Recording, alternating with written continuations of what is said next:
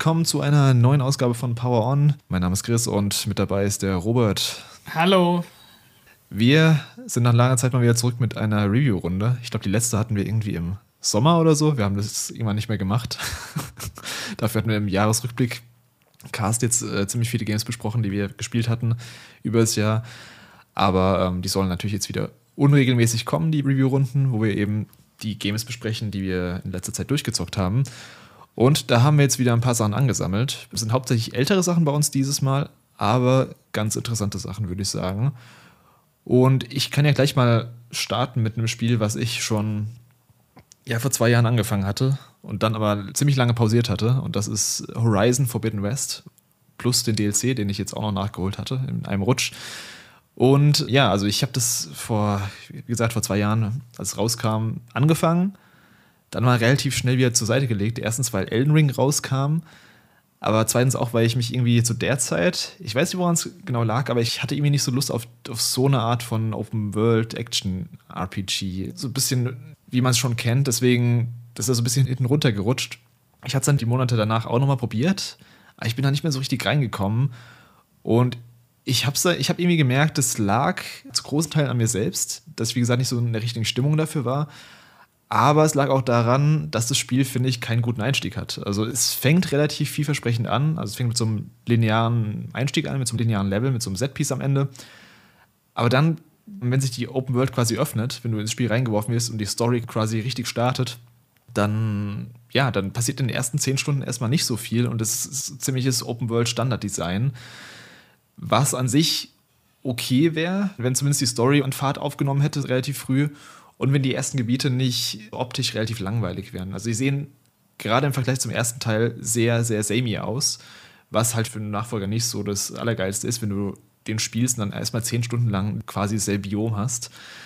Anderer Punkt war damals, dass die Tools und die Waffen, die man da zur Hand bekommt, also du fängst ja, also die konnten ja natürlich nicht davon ausgehen, dass man schon ja, dass man schon alles kennt, alle Waffen schon kennt.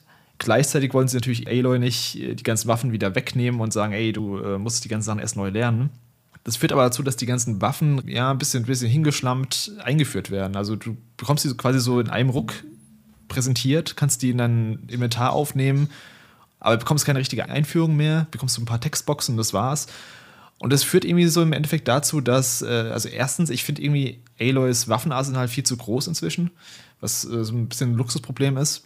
Und was aber auch dazu führt, dass ich im Endeffekt, also damals, als ich gespielt habe, mich immer nur auf die ersten paar Waffen fokussiert habe. Also ich habe einen Bogen genommen und noch so eine Stolperfalle und das war es im Endeffekt. Aber das Spiel hat äh, deutlich mehr zu bieten und das habe ich jetzt auch im, im Replay quasi. Beziehungsweise ich habe sogar den Spielstand von damals übernommen. Also ich habe es nicht mal von ganz neu gestartet, weil ich mir dachte, nee, also ich habe da zehn Stunden reingebuttert. Die, die Zeit kriege ich nicht mehr zurück.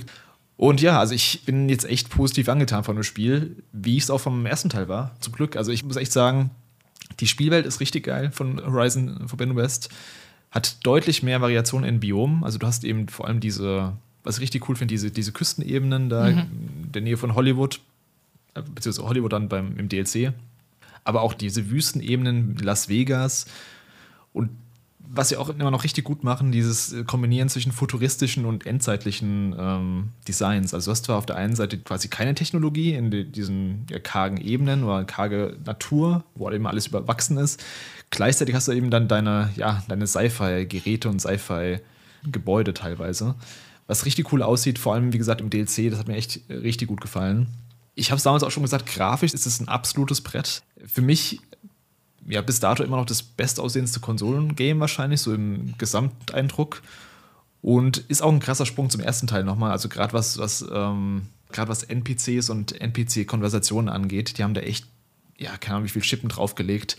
Egal welchen NPC du redest, die sehen immer aus, als wären sie, ja, als können sie Hauptcharaktere oder wichtige Nebencharaktere sein. Und äh, ja, auch die Gespräche selbst, also wenn du mit denen dich unterhältst, haben dynamische Kamerafahrten, die Charaktere bewegen sich dabei, generell der grafische Sprung ist jetzt auf den ersten Blick will man denken, oh, das, der erste Teil sah ja auch schon richtig gut aus. Also sie haben halt echt an den richtigen Ecken nochmal verbessert und gerade eben was NPCs angeht, deutlich nochmal ähm, nachgebessert.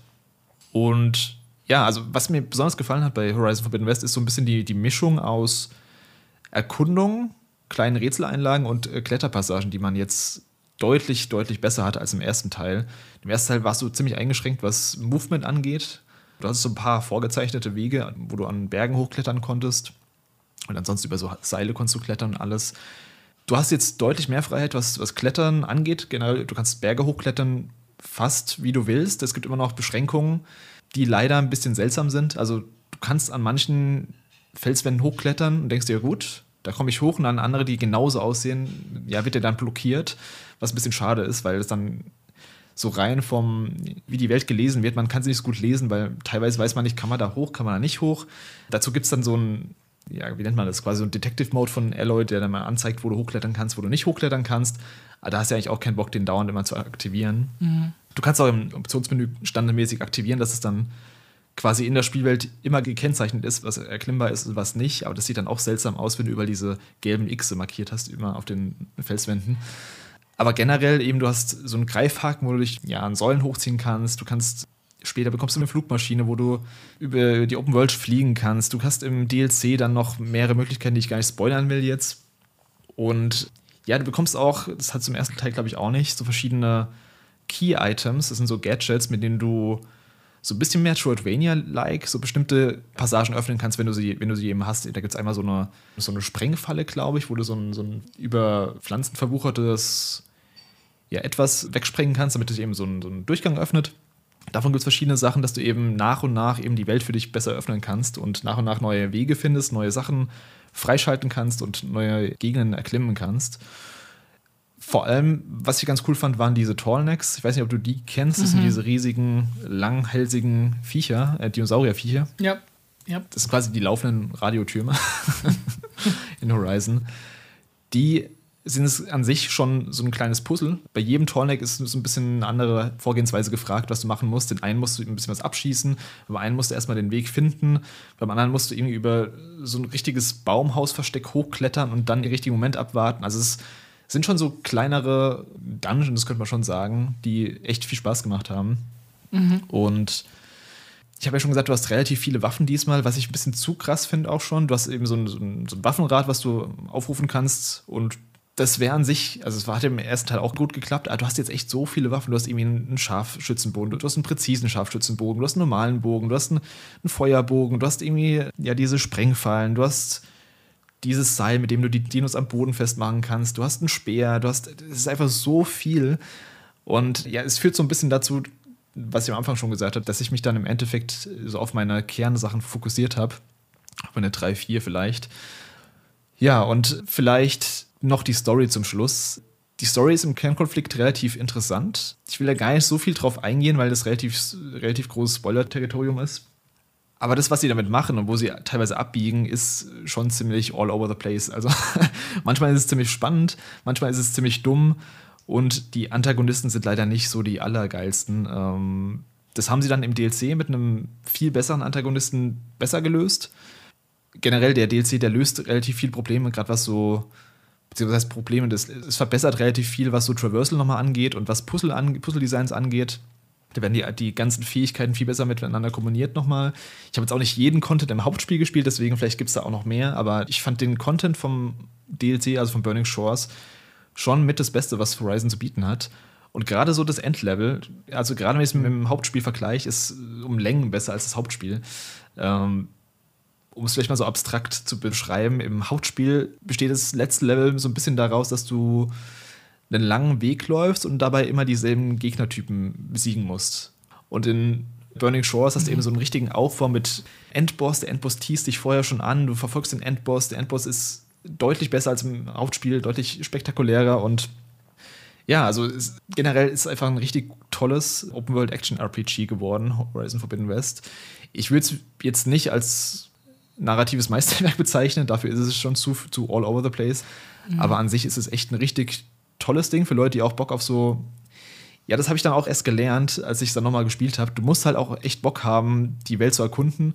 Du musst Bock haben, deine Ausrüstung zu verbessern. Du musst Bock haben, äh, ja, Sachen zu finden, Sachen zu, zu jagen teilweise auch. Klar, du kannst später auch Sachen bei Händlern kaufen, alles. Du kannst auch so alles erkaufen am Ende, aber das hat mir auch so ein bisschen am Anfang den Spielspaß damals verdorben, dass wenn, wenn du nur der Story folgst, bist du relativ underlevelt. Das heißt, Die Kämpfe werden ziemlich zäh, ziemlich langwierig. Die sind auch teilweise ziemlich chaotisch, wenn viel zu viele Gegner auf dich zukommen. Aber wenn du dann mal raffst, okay, ich muss ein bisschen mehr Crafting machen, ich muss ein bisschen mehr die Welt selbst erkunden, ich darf nicht nur strikt den Storypunkten hinterherlaufen, ich darf es nicht spielen wie ein lineares Game, dann macht es alles viel mehr Spaß und es, es bietet dir auch super viele Hilfsmöglichkeiten dabei. Also du kannst zum Beispiel, ja, da gibt es im Menü zum Beispiel so eine Auswahl an Waffen und an Ausrüstungsgegenständen, die du hast und die kannst du immer upgraden mit bestimmten Ressourcen.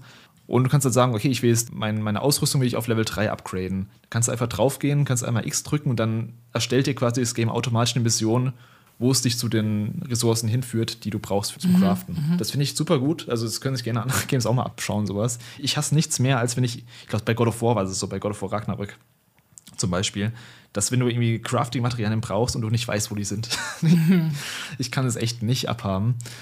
Und ansonsten auch, das Spiel hat super viele Optionsmöglichkeiten, gerade was so ähm, Barrierefreiheit angeht. Du kannst zum Beispiel, das habe ich relativ am Anfang schon gemacht, du kannst die Animation von der Aufhebe, also die Aufhebeanimation ausstellen. Mhm. Das heißt, du kannst durch die Welt laufen, dann einfach die ganzen Heilpflanzen, die ganzen Stöcke und sowas einfach zack, zack, zack einsammeln ohne Animation. Das hilft dir einfach so, so sehr dabei, dass du Zeit sparst und dass es schneller geht alles. Mhm. Und davon gibt es echt super viel. Also du kannst dir das Spiel so anpassen, wie du willst das, äh, ja, das ist auf jeden Fall vielen anderen Games voraus. Ähm, die Kämpfe habe ich eben schon gesagt, relativ unübersichtlich manchmal, wenn es zu viele werden. Aber besonders die Begegnungen gegen so einzelne große Gegner sind immer super, super cool, weil du dann genau gucken kannst, okay, ich analysiere den Gegner zuerst, gucke, welche Teile ich besonders anpeilen muss, gegen was ist gerade, ähm, gegen was der Gegner verwundbar, also ist er gegen Feuer verwundbar, ist er gegen Eis verwundbar, ist er gegen elektroverwundbar und da kannst du halt dann viel gezielter gegen einzelne Gegner kämpfen. Ja, das war jetzt ein großer Monolog von mir, ähm, aber insgesamt halt echt ein toller Nachfolger, der bei mir halt ein bisschen länger gebraucht hat zum Zünden und ich glaube, das ist halt echt so ein Spiel. Also entweder man ist dafür in der Stimme oder nicht. Also es ist halt wirklich, ich habe es echt gemerkt, dass es mich echt so ein bisschen kalten Fuß erwischt hat mhm. vor zwei Jahren und ja, aber schön, dass ich es jetzt noch äh, nachgeholt habe, jetzt in der Zeit, wo jetzt nicht so viel Neues rauskam. Mhm. Ja, nice. Also klingt auf jeden Fall gut. Ich, ich höre das jetzt auch so ein bisschen raus, dass es dir besser gefallen hat als Teil 1. Oder dass es zumindest einige Sachen verbessert hat im Vergleich zum ersten Teil. Dann vielleicht nochmal die Frage, ob es auf so einer subjektiven Ebene dann auch besser äh, bei dir angekommen ist. Aber wie würdest du es einschätzen?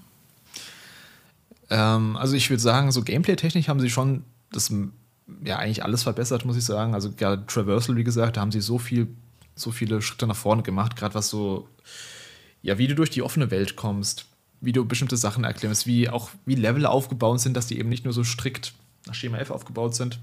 Kämpfe würde ich jetzt nicht sagen, dass die viel verbessert wurden. Du hast halt mehr Optionen bekommen. Ähm, und die Gegner sind teilweise ein bisschen, ein bisschen fieser. Von der Story her muss ich leider sagen, also der erste Teil war schon interessanter, was die Story angeht, die übergreifende und ein bisschen kohärenter. Da finde ich, verläuft sich Forbidden West so ein bisschen, ja, vor allem im Hauptspiel. Der DLC macht das wieder ein bisschen besser dann. Der ist wieder fokussierter auf quasi eine Sache. Was Forbidden West nicht am Anfang macht, ich habe es ja gesagt, dass der Spieleinstieg relativ langsam ist. Muss ich halt vorstellen, du kommst irgendwie nach fünf Jahren wieder zum Nachfolger von einem Spiel zurück und du hast keinen Plan mehr, was da, was da eigentlich abging. Und dann kommen sie mit, ja, das sind die Tinakt und das sind die äh, Ululu und das sind die da, da, und das sind die Wildlings und keine Ahnung. Also du hast da irgendwie dann 5000 Stämme, die irgendwelche Konflikte miteinander austragen. Gleichzeitig hast du aber noch diese übergreifende Story, dass die Welt von quasi so einer Plage heimgesucht wird, dass eben die, ähm, die Pflanzen aussterben, dass die vergiftet werden und sowas. Und dass du eben noch diese, diese Sci-Fi-Komponente hast, die dann auch nochmal eine ganz andere Story-Ebene hat. Das ist so ein bisschen unfokussiert, aber an sich ist es schon insgesamt das bessere Spiel, würde ich schon sagen. Also ich würde jetzt auch nicht sagen, dass es äh, Forbidden West den ersten Teil obsolet macht. Also ich würde schon sagen, dass man den ersten Teil spielen sollte, wenn man da auf die Welt Bock hat. Und dann hat man eben im zweiten Teil mal so ein bisschen ausgefeilteres, mhm. ja, ausgefeiltere Features und Gameplay. Okay, dann lohnt es sich für mich nicht, den ersten zu skippen, in den ich ja nie reingekommen bin, wie ich schon öfter mal erwähnt habe. Ja, oder es sei denn, du, du guckst dir halt irgendwie so eine Story-Zusammenfassung nochmal an. Ich, ich finde halt, der Story-Unterbau, den sie halt im ersten Teil erklären, ist halt schon relativ wichtig. Mhm. Deswegen mhm. entweder das anschauen oder ja, oder halt spielen. Ist halt ich glaube, Horizon Forbidden West war jetzt ein bisschen länger als der erste Teil, nicht so viel länger. Äh, ich habe auch relativ viele Nebenquests jetzt gemacht. Ich bin auch, ich glaube, ich bin relativ nah an der Platin dran. Also ich könnte da theoretisch, wenn ich Bock habe, eigentlich auch demnächst mal ähm, wieder eine Platin-Trophäe holen. Aber ähm, ja, es spielt sich halt auch einfach gut weg. Also ich habe das teilweise auch einfach gespielt, habe eine Nebenquest angemacht, dabei irgendwie einen Podcast oder so gehört. Mhm. Also die äh, sind jetzt narrativ oft nicht die allergeilsten Quests. Da sagt irgendwie jemand, ey, meine Minenarbeiter sind irgendwie in der Höhle verschüttet, kannst du sie irgendwie suchen? Da musst du irgendwie unter Wasser tauchen, dann die dann irgendwo finden. Äh, so ein Kram zum Beispiel. Aber es, es spielt ja auch ziemlich gut so nebenbei einfach weg. Und äh, irgendwie habe ich gerade so ein Spiel gebraucht und das hat es mir irgendwie gerade gegeben. Und das war mal wieder, ich glaube, das letzte Open-World-Spiel, was ich gespielt habe, ist ja auch schon eine ganze Weile her. Vielleicht habe ich auch einfach so ein bisschen, mhm. ja, ein bisschen wieder so die Batterien gebraucht, die, die wieder aufgeladen wurden. Zumindest geht es mir so, dass ich das, ich kann da nicht einfach so viele Open-World-Games hintereinander zocken. Mhm, mh. Klingt auf jeden Fall gut. Ist ein bisschen schade. Also in meiner Wahrnehmung ist es ein bisschen untergegangen, dann, als es rauskam. Also es hat dann nicht so diesen Impact gehabt wie der erste Teil, zumindest so nach meinem Gefühl. Bin ich dann auch mal gespannt, äh, wie so ein dritter Teil, wenn der kommen sollte, wie der dann ja einschlägt, ob der ähnlich gut wie der erste einschlägt oder ob der zweite Teil das jetzt so ein bisschen ausgebremst hat, das Franchise. Da wäre ich auf jeden Fall gespannt. Ich bin auch gespannt. Also es stimmt, er ist so ein bisschen untergegangen. Finde ich auch schon so ein bisschen zu Unrecht. So im Nachhinein wird auch, ich finde, es wird deutlich schlechter über das Spiel geredet, als es ist. Also ich finde es, wie gesagt, das ist ein sehr gutes Spiel.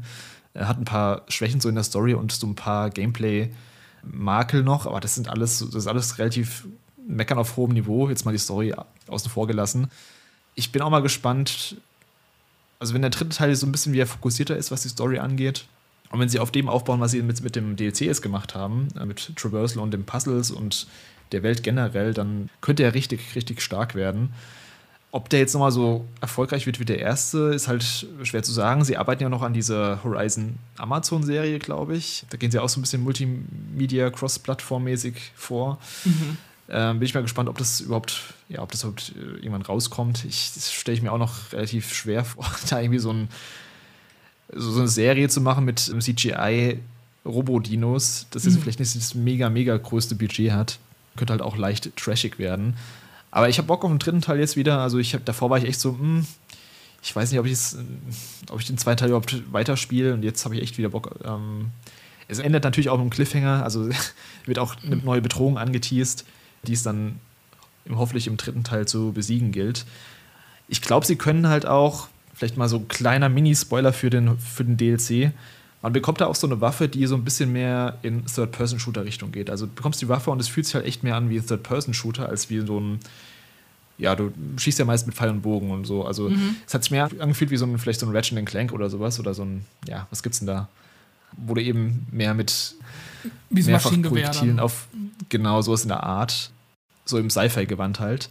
Und ich glaube, wenn sie in die Richtung gehen, was so Waffen und sowas angeht, könnte es auch nochmal ganz interessant werden, dass sie da so ein bisschen mehr Potenzial rausholen.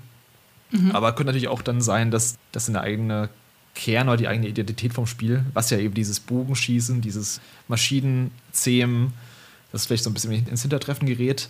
Keine Ahnung, muss man schauen. Also ich, ich glaube, das hat auf jeden Fall im dritten Teil noch gute Chancen, nochmal ja, noch aufzutrumpfen. Ich glaube aber auch, dass nach dem dritten Teil erstmal Schluss ist. Also ich glaube nicht, dass sie es dann nochmal viel weiterführen können. Oder zumindest brauchst du erstmal eine längere Pause dann wahrscheinlich. Mhm. Ja.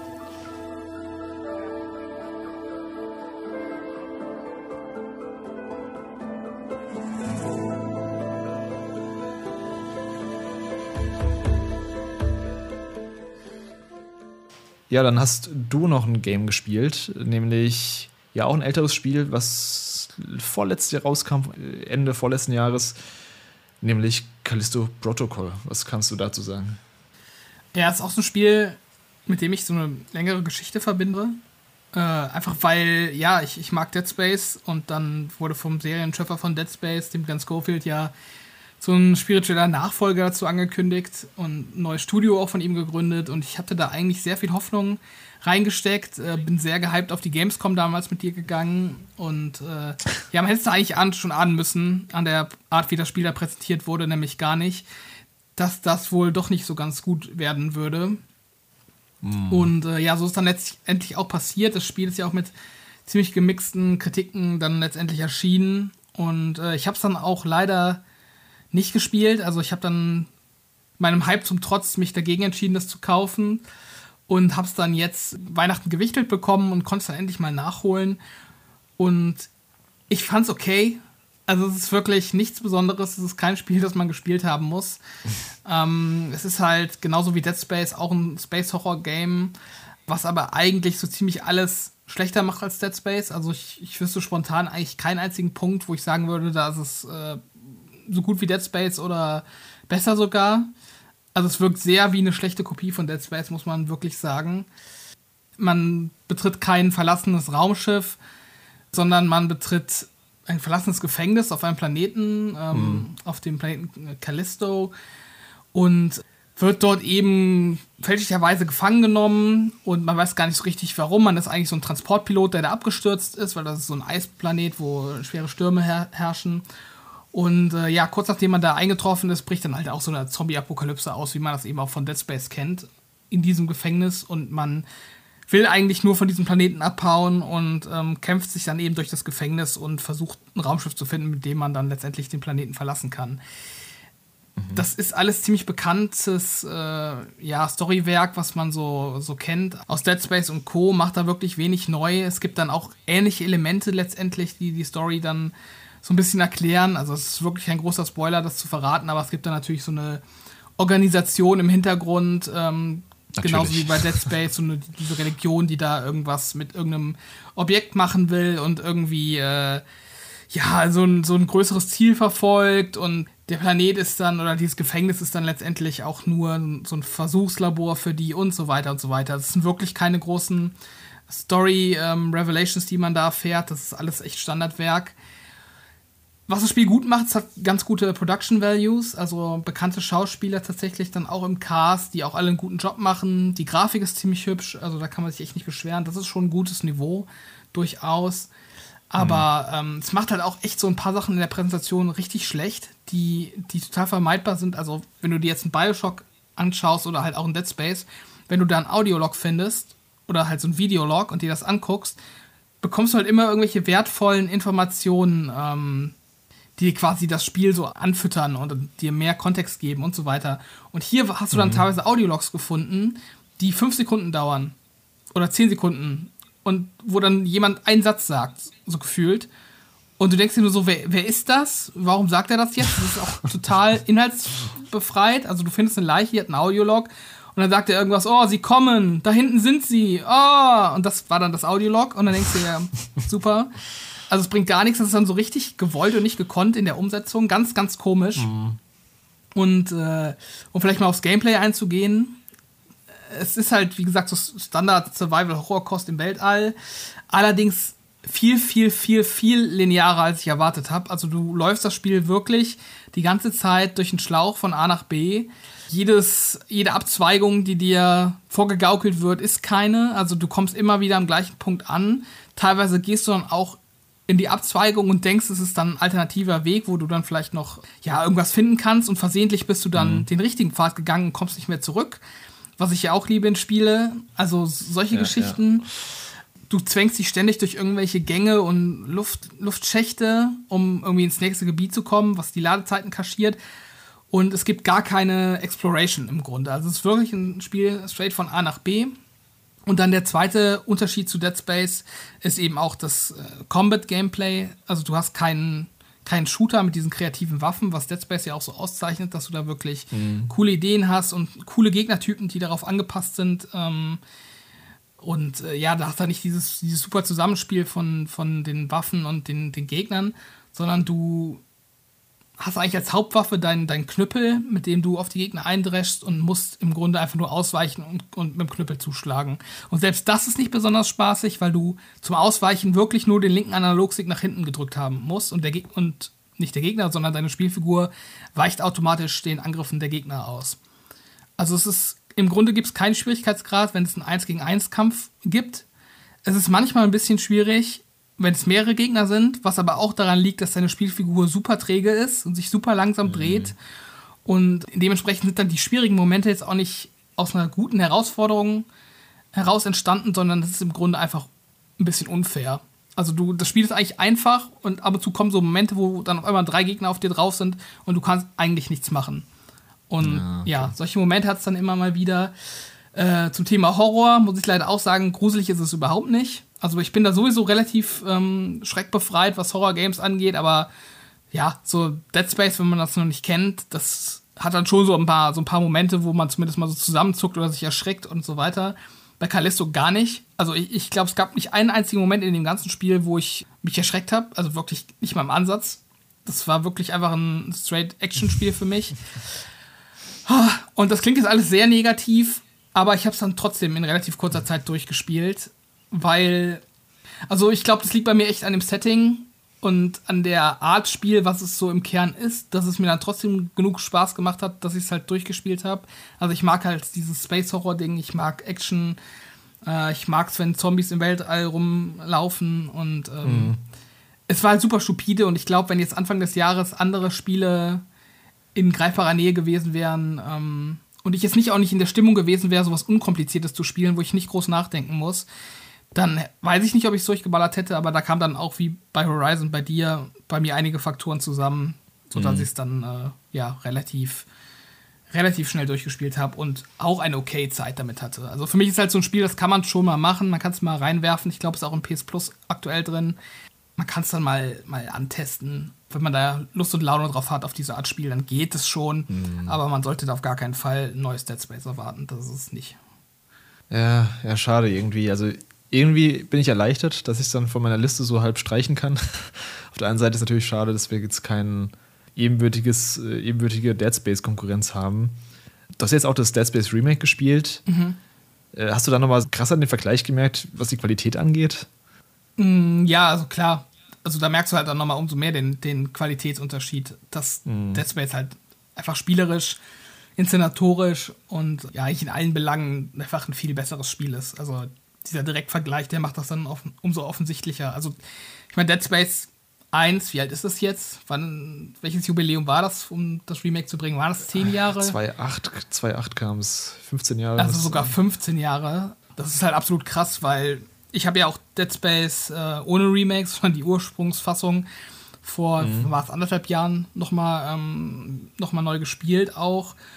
Und das ist halt spielerisch immer noch ja, auf der Höhe der Zeit. Also das kannst du halt echt immer noch problemlos spielen. Da gibt es gar keine, also gar keine Alterungserscheinungen. Wirklich gar nicht. Das ist, spielt sich genauso gut und flüssig wie das Remake. Das ist echt so ein bisschen zeitlos. Ich bin echt gespannt, wie das so in zehn Jahren auf einen wirkt. Aber aktuell würde ich sagen, das ist echt äh, immer noch Top-Notch Gameplay. Und ähm, trotzdem ist halt dann so ein neues Spiel wie Callisto einfach viel schlechter. Und ich kann halt auch nicht verstehen, warum sie das gemacht haben äh, warum sie da nicht in eine ähnliche Richtung gegangen sind wie Dead Space, weil wenn sie alles andere kopieren, dann können sie das auch kopieren, das Gameplay. Also das finde ich irgendwie so ein bisschen strange, dass sie dann scheinbar den Anspruch hatten, was Neues zu machen. Aber selbst ja, das ist halt so auch nicht gut. Also ja, so im Holzhammer irgendwas anderes machen zu wollen und dann so ein. Ich habe es ja von anderen Seiten auch schon gehört, dass es Combat jetzt nicht so das Allergeilste sein soll von Callisto Protocol. Dass man da nicht einfach eher so auf die normale Sci-Fi Third-Person-Shooter-Richtung gegangen ist, das raff ich irgendwie auch nicht. Ja, also es gibt dann auch ein paar Waffen. Am Anfang hast du halt super wenig Munition für deine Waffen, deswegen benutzt du die kaum. Mhm. Am Ende kriegst du dann eine ganze Ecke mehr, aber die Waffen an sich sind halt auch super lame. Also es sind halt wirklich Standard-Schrotflinten, Standard-Pistolen, Standard-MP. Da ist gar keine Kreativität drin. Also nicht wie bei Dead Space. Und äh, ja, also das Studio hat ja auch die Konsequenz dafür bekommen. Ich glaube, die Verkaufszahlen waren nicht gut. Das Spiel wurde super schnell ja auch echt ja. günstig verkauft. Äh, Glenn Schofield hat, glaube ich, auch das Studio wieder verlassen. Ob er, ja. ob er gegangen wurde oder freiwillig gegangen, äh, sei mal dahingestellt. Das ist ein bisschen schade drum. Ich hoffe, dass, dass EA dann jetzt dran bleibt und dann von Dead Space mal was Neues bringt oder zumindest Teil 2 in einer ähnlicher Qualität remaked wie äh, Callisto, äh, nicht wie Callisto, auf gar keinen Fall, wie Dead Space 1. oh, ja. Das wäre cool. Aber ja, Callisto ist ja echt so ein Spiel, boah, ich, ich müsste mich jetzt auch zusammenreißen, um die Story nochmal so im Detail wiederzugeben. Das ist echt sowas, das hast du durchgespielt und am nächsten Tag hast du es vergessen. Das ist echt nichts Besonderes. Man kann es machen, aber wirklich nur, wenn man, wenn man da gerade in der Stimmung für ist und nichts anderes Besseres auf der Platte hat. Dann geht's. Mhm. Angeblich arbeiten die ja sogar an einem Nachfolger oder haben zumindest, hatten zumindest an einem Nachfolger gearbeitet. Glenn Schofield meinte irgendwie auch, als er, ja, als er gegangen ist, dass er der Franchise und dem Team alles Gute für die Zukunft wünscht. Also vielleicht ist da noch nicht das letzte Wort gesprochen, aber es war ja auch kein günstiges Spiel, es war ja relativ teuer in der Produktion. Mhm. Merkt man auch in den Production Values. Also ob da noch was nachkommt, boah. Also würdest du dir wünschen, dass da noch mal was kommt, oder würdest du sagen, ja, also brauche ich jetzt nicht. Ähm, kann auch jedes andere Space-Game, Sci-Fi-Horror-Game kommen mit der neuen IP oder mit der alten IP. Also wenn es in der gleichen Qualität noch ein Nachfolger kommt, der auch im Gameplay nichts groß anders macht, brauche ich es nicht. Ich würde es wahrscheinlich mhm. irgendwann spielen, also in einer ähnlichen Voraussetzung wie jetzt auch den ersten Teil sozusagen. Also wenn ich es dann im Game Pass irgendwie mal habe oder ja, vielleicht mal für einen Zehner irgendwo sehe, dann würde ich es mir vielleicht mal mitnehmen. Würde ich jetzt nicht ausschließen, dass ich das mache, aber wenn es angekündigt wird, wäre ich nicht mehr ansatzweise so gehypt, wie es damals war, als Callisto-Protokoll angekündigt wurde.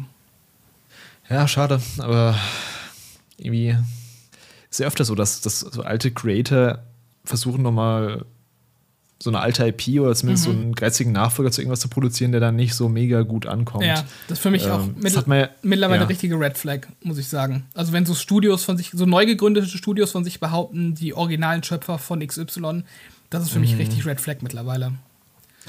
Das war ja mit äh, Mega Man, glaube ich, auch da ein richtiger Mega Film Man. mit äh, Kichi Inafune. Ja. Ähm, wie ist es nochmal dieses, oh Gott, der sah einfach genauso aus wie Mega Man. Nur in Rot oder so, ne? Der so ein bisschen. Mighty, Num Mighty Number 9? Nein, ja, so. genau. genau. Und so. äh, Back for Blood gab es auch noch vor zwei Jahren, glaube ich. Stimmt, das gab es auch noch. Das war okay, ähm, das war okay, aber das war jetzt halt ja. halt auch nicht so gut wie, wie ein Left 4 Dead, aber ja. Ich glaube, der geistige Nachfolger zu Castlevania, das fanden viele ganz gut, dieses Bloodstained. Mhm. Das habe ich nicht gespielt. Und ja, das Tim Schäfer ähm, Point-and-Click-Adventure vor, vor Jahren, das kam ja auch so gemischt an. Also ich glaube, das kam nicht schlecht an, aber es war jetzt auch nicht so der Halsbringer, wo viele sich vielleicht erhofft haben. Dieses, Dieses wie Cave? Das nochmal? Meinst du das? Nee, ich meine, das mit den, ah, das hat auch im Weltraum gespielt, mit so zwei Protagonisten, Kickstarter-Game. Uh, Broken Age hieß das, genau, Broken Age. Age. Ja. Das kam auch so in zwei Teilen raus. Ich weiß nicht, ob du es jemals äh, gespielt hast. Nee, ich glaube, es ist einfach auch so ein Ding, wenn es echt so ein neues Studio ist, dann ist, glaube ich, die Red Flag umso größer. Ich glaube, wenn das so ein bewährter Entwickler ist, der dann halt irgendwie nochmal ja. zu so einem Herzensprojekt zurückkehrt oder sagt, er will dafür einen Nachfolger machen, dann geht's. Dann kann man halbwegs Vertrauen haben. Aber echt diese, diese Studio-Neugründung, das ist für mich echt so ein, so ein Ding, da verbrennt man sich öfter die Finger, als man eigentlich will. Da werden in den nächsten Jahren, glaube ich, auch ziemlich viele von solchen Projekten kommen. Da gab es ja in den letzten Jahren echt viel, also super viele Ankündigungen von wegen, äh, XY gründet jetzt mit neun Leuten ein eigenes Studio in was weiß ich wo.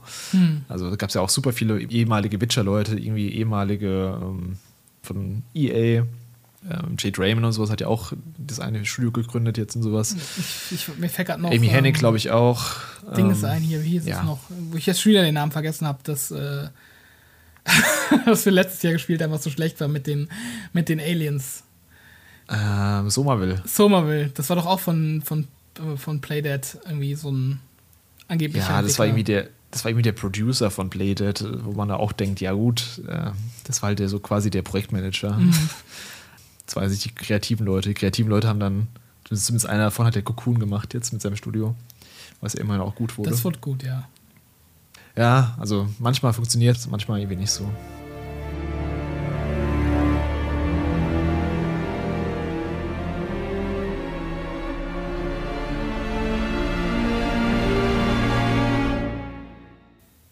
Apropos bewährtes Studio, ich habe noch ein altes neues Spiel gespielt und das ist äh, The Last of Us Part 2 Remastered. Das konnte man sich jetzt als Besitzer der digitalen Version, ich glaube Retail auch, wenn du es äh, in der Konsole hast, die Disc, für 10 Euro upgraden.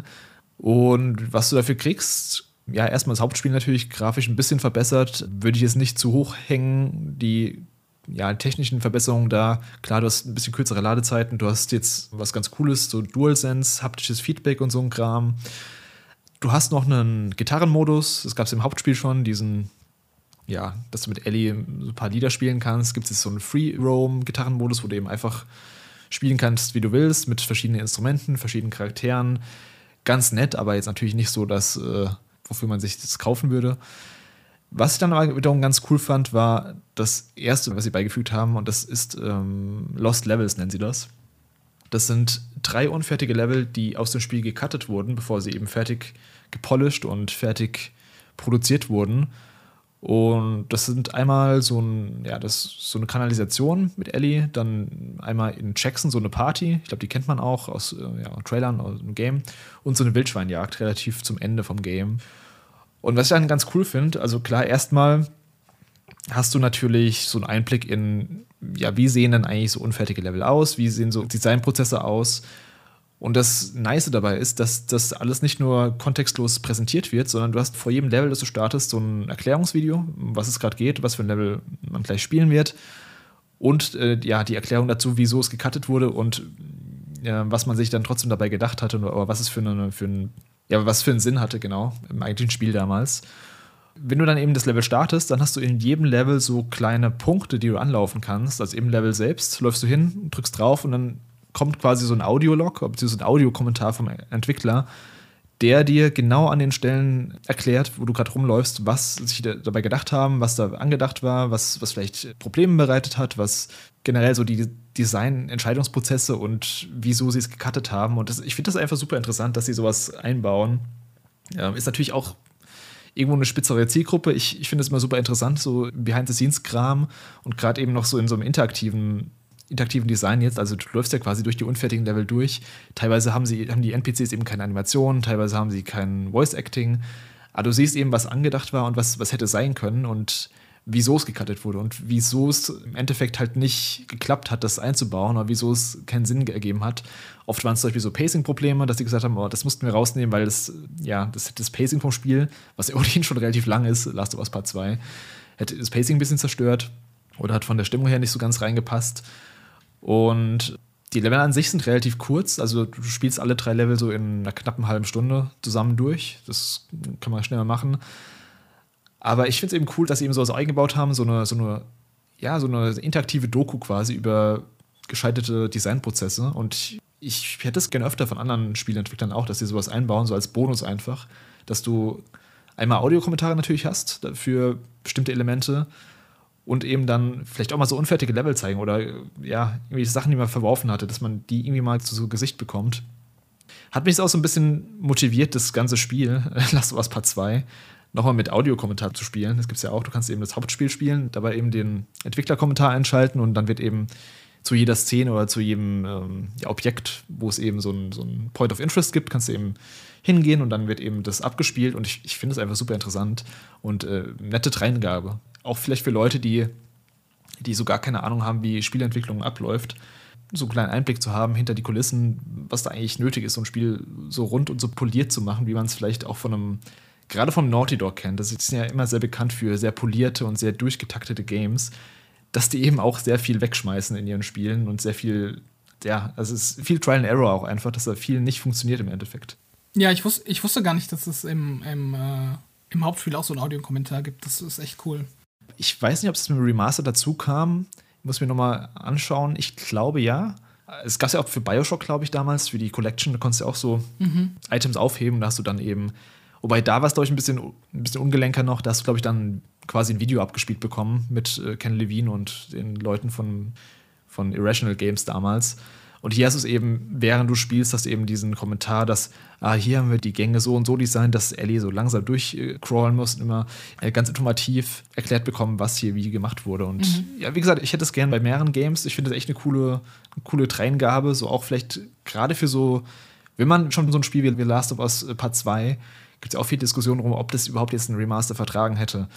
Ähm, wenn man das schon macht, dann macht sowas genau. Macht ein bisschen mehr Behind-the-Scenes-Kram, packt irgendwie so Kram dazu damit es eben zumindest für Leute, die es schon kennen, irgendwie einen Mehrwert nochmal gibt. Ja, ja. Wobei man auch sagen muss, du hast jetzt gesagt, fände es cool, wenn andere Spieler das auch machen würden. Ich glaube, so ein, so ein Naughty Dog kann sich das halt auch erlauben. Also, das, um, ja. also, die haben halt so ein Prestige und, also, ist jetzt auch vielleicht gemein anderen Entwicklern gegenüber von mir, aber ich glaube, die haben halt deutlich mehr, äh, wie soll ich sagen, mehr, mehr, die stecken mehr, mehr Gedanken auch rein. So ihre Level. Ich weiß nicht, wie ich sagen soll. Also ich glaube, da ist halt deutlich mehr äh, Futter sozusagen vorhanden, um auch so einen Audiokommentar ähm, zu machen, als bei, ja, bei einem Generic Game so. Also ich glaube, bei Naughty Dog, ja. da lohnt sich das dann umso mehr. Ja, auf jeden Fall. Also wie gesagt, dieses eine Level ist einfach nur so, ein, so eine Kanalisation und die erzählen dann eben, was sie sich dabei gedacht haben, wie die Rohre verlaufen und was sie damit äh, beim Spieler bewirken wollten und äh, so weiter. Also ich finde es echt äh, ganz interessant, was, was da teilweise für Gedankengänge in den Entwicklern ihren Köpfen da mit eingeflossen sind, während sie sowas entwickeln. Und keine Ahnung, also ich hätte es gern bei mehreren Spielen, aber das ist natürlich auch immer so eine Ressourcen- und Kostenfrage. Gut, dann gibt es natürlich noch den großen Modus, der wahrscheinlich für viele so das ja, Verkaufsargument für Remastered ist, zumindest für die Leute, die das Spiel schon gespielt haben. Und das ist nämlich der No-Return-Modus. Das ist eine Art Roguelike-Modus mit, ja, mit verschiedenen Herausforderungen. Ich kann es dir mal so konzeptionell erklären, wie, wie das Ganze aufgebaut ist. Du wählst am Anfang einen Charakter aus, ähm, kannst eben zwischen Ellie, Abby und ja, den ganzen anderen Charakteren noch auswählen, die du teilweise auch erst freischalten musst. Und ja, dann ähm, startest du quasi nur mit der Pistole in einem Hub, in so einem, ja, so einem Hubgebiet und kannst von dort eben auf so einer Pinnwand das erste Level anwählen. Und quasi ein Run von No Return besteht aus sechs Levels. Das erste Level ist immer vorgegeben und das letzte Level ist auch vorgegeben. Das heißt, das erste Level, da kannst du nichts beeinflussen. Du kommst eben in ein, in ein Gebiet rein. Da gibt es verschiedene Locations, die man auch aus dem Hauptspiel kennt. Ja, und zum Beispiel Jackson oder die TV-Station oder diese Gondelbahn ganz am Anfang. Gibt es eben diese verschiedenen Gebiete, die man auch schon kennt. Und da werden dann eben verschiedene, ja, verschiedene Missionstypen abgespielt.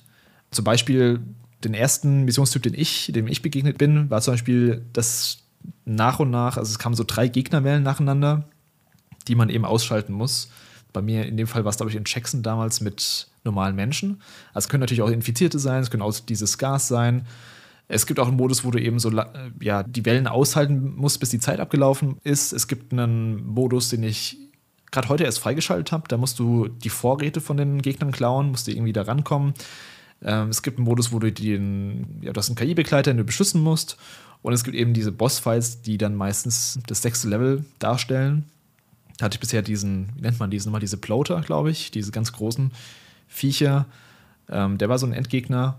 Und ja, also wie gesagt, du hast das erste Level, spielst du durch und dann kannst du ab dem ersten Level wählen zwischen, ich glaube, drei Abzweigungen diese drei Locations. Ist immer zufällig ausgewählt, was da kommt, welche Locations da kommen, welcher Museumstyp da kommt und welche Modifikatoren dabei sind. Es gibt nämlich auch noch verschiedene Spielmodifikatoren. Das heißt zum Beispiel, beim einen Spiel hat, haben die besiegten Gegner immer Granaten fallen gelassen. Das heißt, wenn ich die umgebracht habe, dann ja, muss man schnell aus dem Weg gehen, schnell in Deckung gehen. Es gibt einen Modus, den hatte ich gestern, da, da hatte ich mir gar nicht drauf geachtet und ich dachte so, what the fuck, habe ich hier einen Bug? Da sind die Gegner einfach komplett unsichtbar. Du siehst die nur in dem Lauschmodus. Und äh, dann musste ich eben gegen so, gegen so Klicker in so einem, in der TV-Station kämpfen, die halt unsichtbar sind. Und das war, das war relativ schwer. Also das, das war schon nicht so ganz einfach. Vor allem, weil du eben die Klicker eben auch nicht einfach so besiegen kannst mit Nahkampf-Combat. Mhm. Jeder Charakter, den du hast, also Ellie oder Abby und so, die haben auch immer eine spezielle Fähigkeit. Zum Beispiel Ellie kann von, von Haus aus kann sie Molotow-Cocktails herstellen. Tommy zum Beispiel ist sehr gut als Scharfschütze. Er hat ein Scharfschützengewehr von vorne rein. Aber er kann zum Beispiel nicht ausweichen. Also es gibt auch mit den Charakteren dann immer so ein bisschen Variation, was die können, was die nicht können. Und das Coole ist eben, du bekommst nach jedem, beziehungsweise du findest in jedem Level natürlich auch äh, Crafting-Materialien, du findest ähm, Munition. Und nach jedem Level kehrst du eben zu deinem Hub, zu deinem Hub-Areal zurück. Und dort bekommst du erstmal so eine, so eine Kiste als Belohnung, wo dann eben Sachen drin sind, also auch wieder Gegenstände und Währungen und die Währung kannst du dann in dem Waffenschrank, der ja nach, jeder, nach jedem Level quasi randomisiert werden, also zufällig ausgewählt, das, ähm, was, was dir angeboten wird. Also da steht zum Beispiel dann da, okay, du kannst jetzt kaufen eine Schrotflinte, du kannst kaufen eine Granate und du kannst kaufen ein, eine Splittergranate. So kannst dann eben überlegen, okay, gebe ich das Geld jetzt aus oder spare ich es für den nächsten, fürs nächste Level und dann, falls dann irgendwie bessere Sachen kommen, kaufe ich mir die dann und so weiter. Du kannst deine Waffen, die du gekauft hast und die du, die du hast, kannst du modifizieren wie im Hauptspiel. Also du kannst, kannst den Rückstoß reduzieren, du kannst, mhm. ähm, du kannst die Feuerrate erhöhen, du kannst ja generell einfach sagen, dass du mehr Munition haben willst in der Waffe und so weiter. Also die ganzen Progressionssysteme, die man auch aus dem Hauptspiel kennt. Und du hast auch wieder so ein Skill-System. Ich weiß nicht, ob du dich da noch erinnern kannst, dass du eben so, ich glaube, im Hauptspiel waren so Lehrbücher, die du finden musst mhm. die dann eben bestimmte Typen von Skills freischalten. Zum Beispiel, dass du, wenn du im Lauschmodus bist, dass du zum Beispiel schneller laufen kannst, dass du zum Beispiel schneller craften kannst, dass äh, Heil-Items mehr Leben geben und sowas. Und so weiter und so fort. Und der Clou beim Ganzen ist natürlich, du, wenn du einmal stirbst, bist du halt tot. Dann musst du von Anfang an neu anfangen und alles wird halt neu durchmischt und alles kann wieder ganz neu sein. Und das Gute an dem Spiel ist eben einfach, dass es eben The Last of Us Part 2 ist und das einfach schon ziemlich gutes Gameplay hatte. Ziemlich gutes Gunplay und ziemlich gutes Third-Person-Action-Gameplay einfach.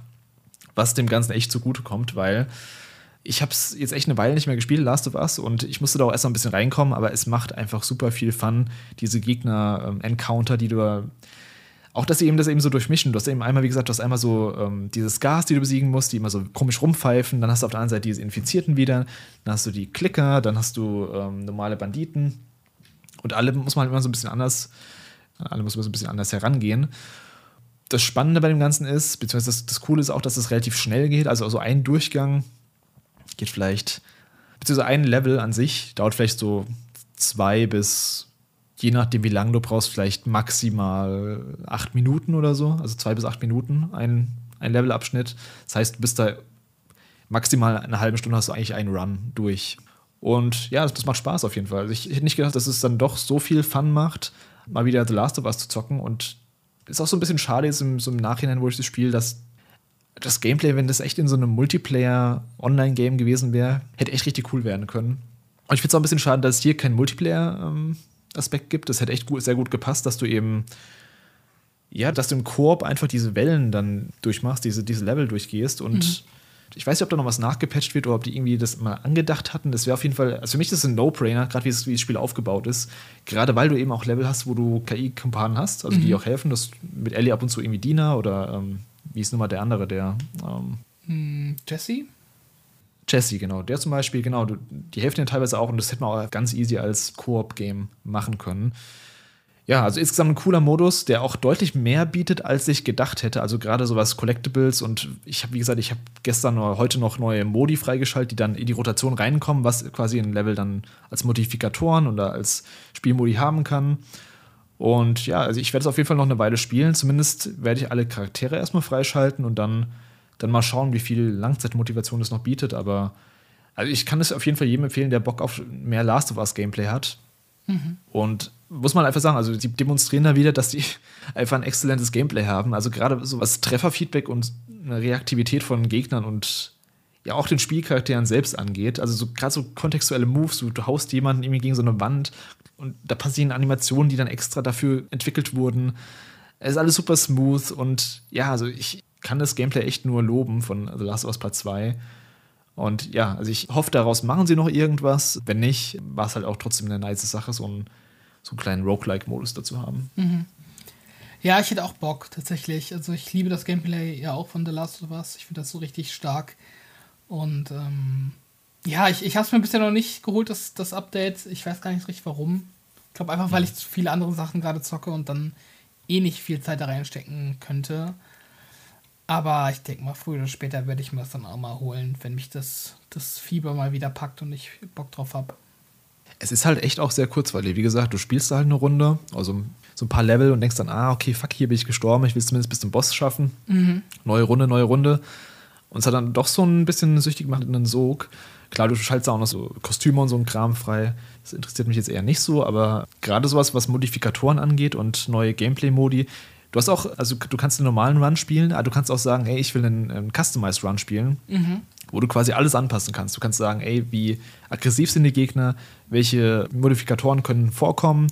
Da kannst du sagen, okay, ich schalte einfach diese ganzen unsichtbaren Level aus, dass da einfach die komplett weg sind. Mhm. Ich ähm, will nur Infizierte als Gegner haben. Also du kannst da echt super viel einstellen und das finde ich auch richtig nice. Und das könnte man auch echt richtig gut als Multiplayer, Koop, ja, so als private Sessions einfach starten, dass man sagt, ey, cool, Leute, kommt her, ich habe hier so einen Raum aufgemacht mit den und den Regeln, lasst mal hier ein paar Runs machen. Und mhm.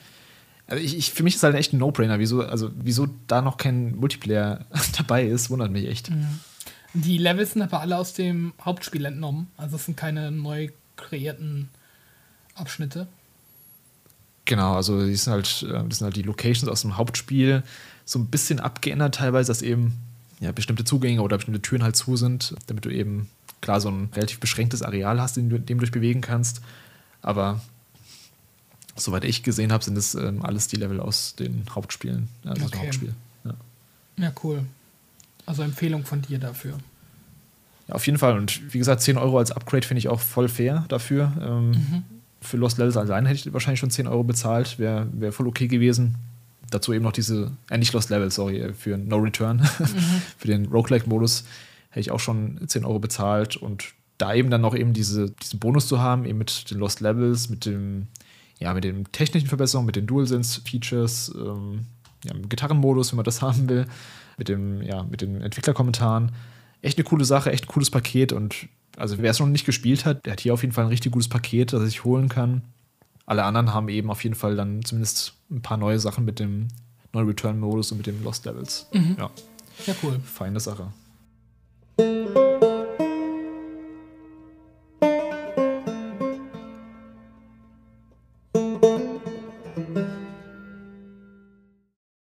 Gut, dann hast du noch ein kleines Spiel gespielt. Ich habe das Cover schon mal gesehen. Ich glaube, es war auch im Game Pass drin, mhm. wenn ich mich nicht irre. Mhm.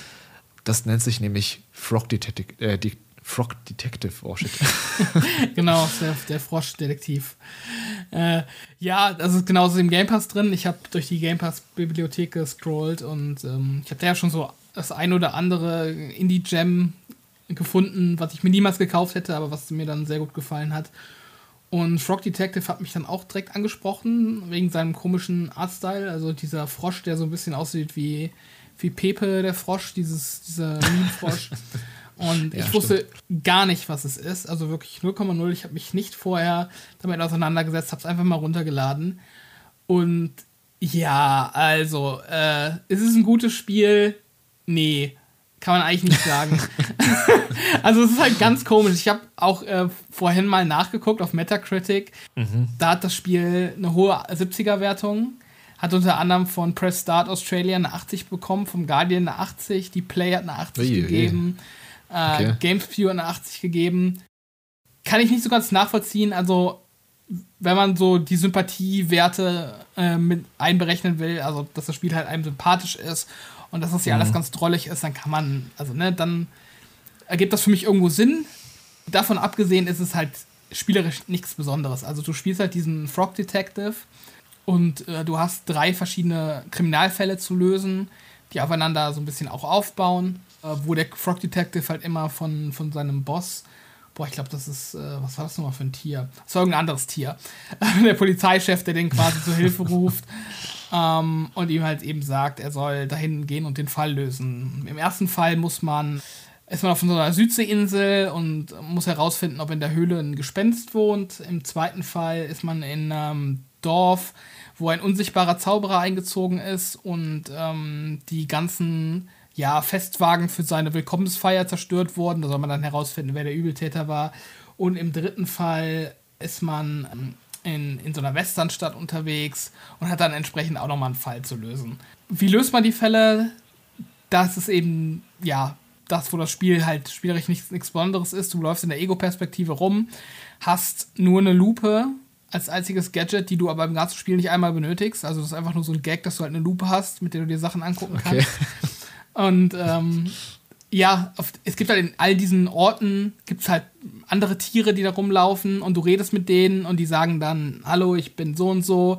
Ja, ich helfe dir, aber nur, wenn du mir eine Leiter besorgst. Und dann gehst du zu einem anderen und der sagt dann, oh, ich habe eine Leiter, ja, die kannst du haben, aber nur, wenn du mir die Blume besorgst. Mm. Und so geht das immer mm. weiter. Dann hast du halt zehn Tiere und musst im Grunde halt nur die richtige Reihenfolge herausfinden, wann du zu welchem Tier gehst, um die Dinge zu tauschen. Und das machst du dreimal, jeder Fall dauert so eine halbe, dreiviertel Stunde und dann ist, ist, bist du halt durch damit. Also äh, spielerisch ist das halt total simples äh, Fest, äh, Fetch Quest Design, gar nichts Besonderes. Äh, für Spielerische muss man es nicht spielen. Was das Spiel dann doch ganz drollig und ganz nett macht, ist halt der Artstyle. Also es sieht halt alles so ein bisschen aus wie Muppets, so ein bisschen, aber hat so einen ganz simplen Cartoon-Look. Mhm. Ähm, eigentlich sieht es schäbig aus, also objektiv gesehen, aber dadurch, dass das ganze Spiel so aussieht, ist es dann halt auch schon wieder nett. Also es hat halt so, eine, so einen eigenen Charme, das Ganze. Und es ist halt ein bisschen lustig. Also die, die Tiere sind halt irgendwie alle drollig und das, die Dialoge sind halt so ein bisschen quirky und äh, ja, ist ganz nett. Also man grinst dann ab und zu, wenn man, wenn man was liest und so. Es gibt auch so ein paar Meta-Gags, wo die Entwicklerin sich dann irgendwie einschaltet. Zum Beispiel bist du einmal ähm, äh, in so einem Shop und du hast vorher so drei Münzen gesammelt und du sollst für die drei Münzen eigentlich irgendwas Bestimmtes kaufen, aber wenn du dann was anderes kaufst, kommt auf einmal so ein, so ein Bild von der Entwicklerin, ja, hallo, ähm, ich weiß, du willst das haben, aber eigentlich sollst du dir das andere kaufen, deshalb gebe ich dir jetzt einfach drei Münzen okay. zurück. Also solche, so kleine Gags gibt es dann immer mal wieder. Und es ist alles so ganz nett. Also ich, ich weiß nicht wie. Ich will es halt nicht zu so schlecht machen. Das ist halt wirklich so ein kleines Indie-Team. Ich glaube, zwei Leute. Ähm, der erste Fall, der kam 2018 raus und ähm, dann immer mit so ein paar Jahren Abstand dann eben der zweite und dritte Fall. Ja, es ist, es, ich, ich kann es halt nicht äh, empfehlen. So, also ich glaube, es kostet auch 20 Euro im Store. Das finde ich halt völlig übertrieben, to be honest. Mm. Also, ich würde niemandem sagen, er soll dafür 20 Euro ausgeben, auf gar keinen Fall. Meiner Meinung nach. Es gibt bestimmt auch Leute, die, die, die schätzen dann so Indie-Entwicklerteams und wollen die supporten. I'm fine with that, so feel free. Ja. Gebt 20 ja. Euro dafür aus. Ähm, meiner Meinung nach ist es zu teuer. Also ich dachte, das, das kostet so 10er maximal, to be honest. Und dann habe ich jetzt in 20. Nee, nee, danke. Ähm, aber wer den Game Pass hat, da ist es ja drin. Man kann es mal runterladen. Wenn man wirklich so einen, so einen Sonntagnachmittag Zeit hat und das irgendwie so wegspielen will und nichts, über nichts nachdenken will, ein paar einfache Gamerscore sammeln will. Also ich habe da auch die 1000 geholt. Ganz easy. das, kann man schon, das kann man schon mal machen. So. Es ist jetzt nichts, was irgendwie aggressiv schlecht wäre, aber muss man es gespielt haben? Nee, es ist auch sehr Special Interest und ähm, ja, so, so ein kleiner Mini, Mini, Mini Geheimtipp. Ich würde es wirklich nicht jedem empfehlen, aber wer den Game Pass hat und wer da jetzt neugierig ist, ob, ob das was taugt oder auch nur wie es aussieht, dann ja, ladet es euch mal runter, spielt halt äh, drei Stunden das Ding und dann ist auch gut. Also. Ja, nice. Ich sehe gerade im Trailer, da ist aber, ähm, du meinst ja, es ist First Person. Ich sehe gerade einen Frosch, der auf einem, auf einem Roller auf einem Roller, auf einem Roller fährt. ja, Was ist denn damit los? das ist einfach im, äh, im dritten Fall gibt es in der Wüstenstadt, bekommt, weil das Level was größer ist, äh, bekommst du so einen Tretroller, mit dem du rumfahren kannst. Äh, das einerseits und ich glaube, es gibt auch noch so Special-Level im Hauptmenü auswählbar, wo du so eine Art Tony Hawk äh, Skatepark hast, mit, wo du dann auch noch mal wie so rumfahren kannst und Tricks machen kannst. Okay. Als, als, als Gag. Ja, aber die meiste Zeit ist es wirklich ein First-Person-Adventure sozusagen. Ja, interessant, interessant. Ja, also ich, ja, also was soll man dazu sagen? Also, ich glaube, ich, ich werde es mir nicht runterladen. nicht? Hat dich nicht gehuckt. Leider nicht so, aber es sieht auf jeden Fall, es sieht schon lustig aus. Also vom Art-Design, also vom Artstyle her. Und wenn es auch so ein bisschen lustig geschrieben ist, wie du gemeint hast, ja, vielleicht kann man sich mal anschauen, wenn es auch noch nicht so lang ist. Du meinst ja irgendwie, wie lange? Zwei Stunden oder so? Ja, also so ein Fall dauert maximal eine Stunde. Ja.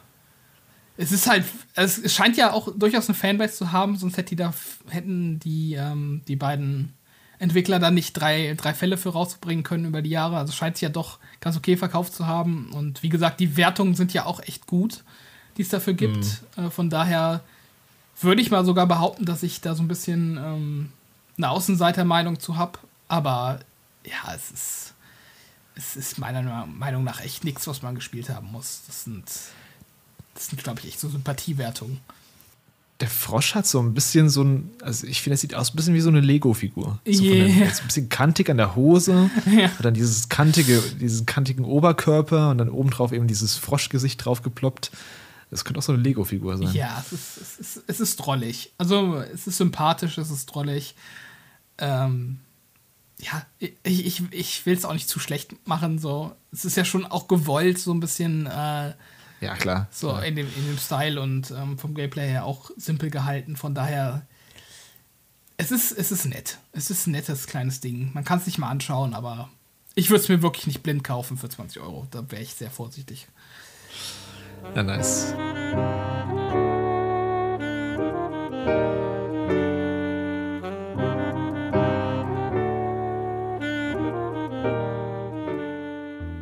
Ja gut, dann haben wir jetzt unsere Games besprochen, die wir in letzter Zeit gezockt haben. Gibt es schon gerade irgendwas, was du, was du am Zocken bist? Mhm. Oder beziehungsweise was steht demnächst für dich an? Ich spiele gerade Final Fantasy VII äh, Remake. Das hat keinen Untertitel, oder? Mhm. Das heißt einfach straight Remake. No Remake. Genau. Ja, nachdem du mich da jetzt also, doch belabert hast. Die PS5-Version heißt Integrate, aber. Ah ja, genau. Also ich, ich spiele es auf der PS5. Ja. Und wie genau, gesagt, du hast mich belabert über die Jahre, ähm, dass es gut ist.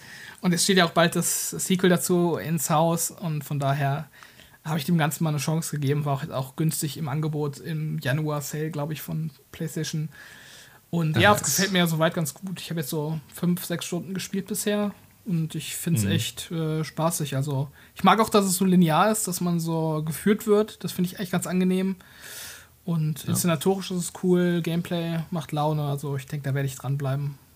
Ja, nice. Ansonsten irgendwas, was äh, in Aussicht steht bei dir noch? Ähm, ja, also ich, ich werde irgendwann mal Spider-Man äh, 2 nachholen, aus dem letzten Jahr auf jeden ah. Fall. Mhm. Und ansonsten wurde ja jetzt auch vor kurzem Smite 2 angekündigt. Und äh, das ist für mich auch dann direkt äh, Most Wanted geworden. Also ich bin sehr interessant, was sie damit machen. Es gibt noch keinen richtigen Termin. Ich glaube, die sind auch so in ein, im Alpha-Modus. Ich weiß gar nicht, ob, ob die hm, public okay. ist in irgendeiner Form, aber ich hoffe, dass ich da dann auch frühzeitig mal reinschauen kann oder dass sie da auch alsbald mal Material von zeigen. Da bin ich sehr gespannt. Und bei dir? Ja, bei mir, ähm, ja, wie gesagt, Last of Us werde ich noch ein bisschen spielen jetzt in der Remastered-Fassung. Ansonsten, ich habe mir auch Final Fantasy Remake nochmal runtergeladen. Ich will da auf jeden Fall nochmal reinspielen. Ob ich es durchbekomme bis zum Release von Rebirth, weiß ich noch nicht, aber ich will da zumindest in das Kampfsystem nochmal ein bisschen ähm, wieder reinkommen, damit ich nicht komplett lost bin, wenn Rebirth rauskommt. Und ansonsten, ja, Anfang Februar kommt Persona 3 raus. Das werde ich mir auf jeden Fall anschauen. Persona 3 Reload. Und ja, ich glaube, das reicht dann auch erstmal für die nächste Zeit. Da steht eben echt viel an mit äh, Rebirth noch dann Ende Februar. Und ja, das soll es dann gewesen sein für die Review-Runde. Mhm. Wenn euch der Podcast gefallen hat, dann abonniert und liked uns gerne auf YouTube und Spotify. Und wir hören uns dann beim nächsten Mal. Bye, bye. Ciao.